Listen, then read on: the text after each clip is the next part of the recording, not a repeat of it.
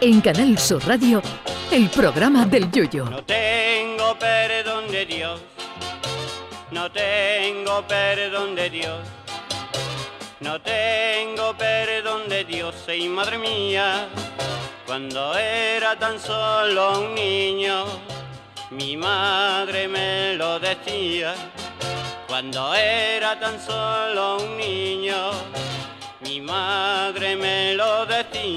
Como todos los años por estas épocas llega la Semana Santa, para felicidad de muchos y desesperación de otros tantos. Los llamados capillitas inundan las calles con la cara más contenta que el que le vendía las camisas al increíble Hulk. Los ateos maciesos rabian por estas, a su juicio, arcaicas muestras de una España que no les gusta.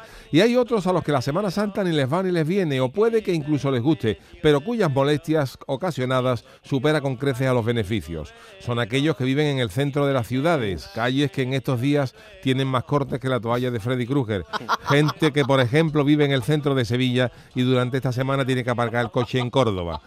Llegar a tu casa si vives en el centro se puede convertir en toda una aventura. De unos años para acá se están regularizando los cruces entre calles con la colocación de unas pequeñas pasarelas, que es por donde pasa la gente a la señal de un policía local. Pero yo recuerdo esas semanas santas de mi adolescencia en Cádiz, cuando en el cruce de dos calles la gente pasaba pidiendo el consabido y educado perdón, perdón, hasta que una vieja ya cansada de tanto paso decía también el consabido, ea, pues ya por aquí no pasa nadie más. Eso sigue, eso Y llegado ese momento, aquella vieja ponía los brazos en jarra agarrada a su amiga y las dos adorables ancianas se convertían por arte de magia en dos defensas de los Dallas Cowboys de fútbol americano y por allí no pasaba ni Messi regateando. A partir de ahí se sucedían una serie de diálogos con las dos viejas que ríase usted de los acuerdos de Camp David entre el presidente egipcio Anwar el Sadat y su homólogo israelí Menachem en Begin bajo la mediación de Jimmy Carter, que tuvieron 12 días para alcanzar y firmar un acuerdo. Si esas dos viejas hubieran estado en la reunión, todavía estaban tratando de llegar a un acuerdo los egipcios y los israelíes. La Semana Santa hay momentos memorables, eh, hay saetas maravillosas desde un balcón y otras saetas donde la gente desea que el balcón ceda y su ocupante caiga a la calle. Son esa gente que se tira a la piscina, gente que canta tan malamente que cuando acaban las saetas se produce un milagro cuando el Cristo se vuelve hacia Pilato y le dice en voz alta, Poncio, la crucifixión y la saeta es mucho castigo, ¿no? Vamos a quedarnos en una nada más. Y Pilato le dice, la que tú quieras, Jesús. ¿Y cómo será la saeta que el de Nazaret dice, pues me quedo con la crucifixión?